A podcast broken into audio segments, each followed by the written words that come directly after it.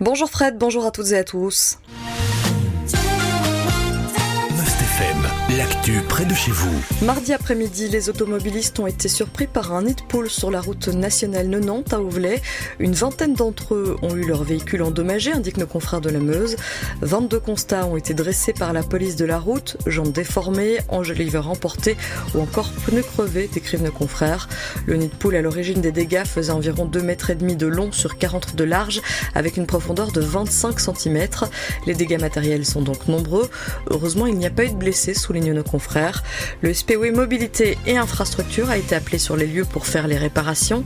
De son côté, la Sofico rappelle que les automobilistes préjudiciés peuvent réclamer un dédommagement. Toutes les conditions et les démarches pour introduire une plainte ou réclamer un dommage sont reprises sur son site internet www.sofico.org, rubrique contentieux. Le plaignant doit prouver le lien entre le dommage et le nid de poule, en l'occurrence, souligne la Sofico à nos confrères. La route nationale de Nantes devrait faire l'objet d'un chantier de rénovation en 2024 en attendant, il est prévu de faire des réparations localisées des couches supérieures du revêtement. Un budget de 60 000 euros est prévu pour ces réparations.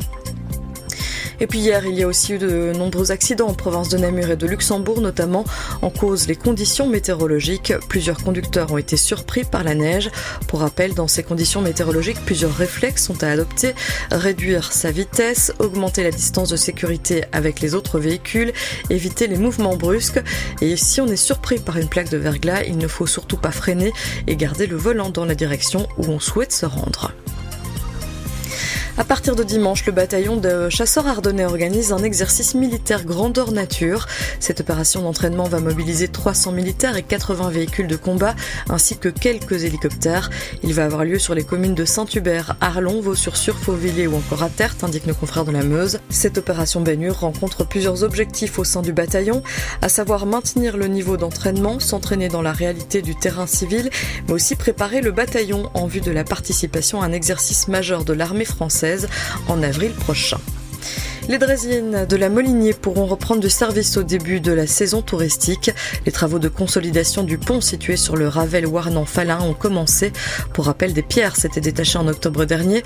Conséquence, l'axe était fermé sur 4 km. Les travaux devraient durer un mois et seront donc terminés pour la reprise de la saison touristique, indiquent nos confrères de la Meuse.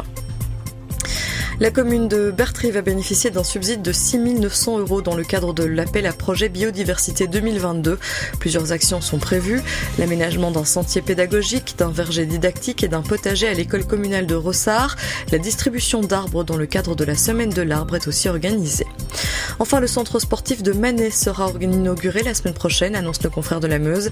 Il est désormais opérationnel. Parmi les sports proposés, des cours de psychomotricité multisport, une activité gym et des stages pendant toutes les vacances scolaires. Le hall sportif accueille aussi les activités des clubs de la commune, donc athlétisme, badminton, krav maga ou encore tennis. Ce nouveau centre sportif est accessible pour toutes et tous. La commune souligne qu'il a pour objectif, entre autres, de créer des poches de convivialité. C'est la fin de ces informations pour les provinces de Namur et de Luxembourg. Je vous souhaite de passer une excellente journée à l'écoute de Must FM.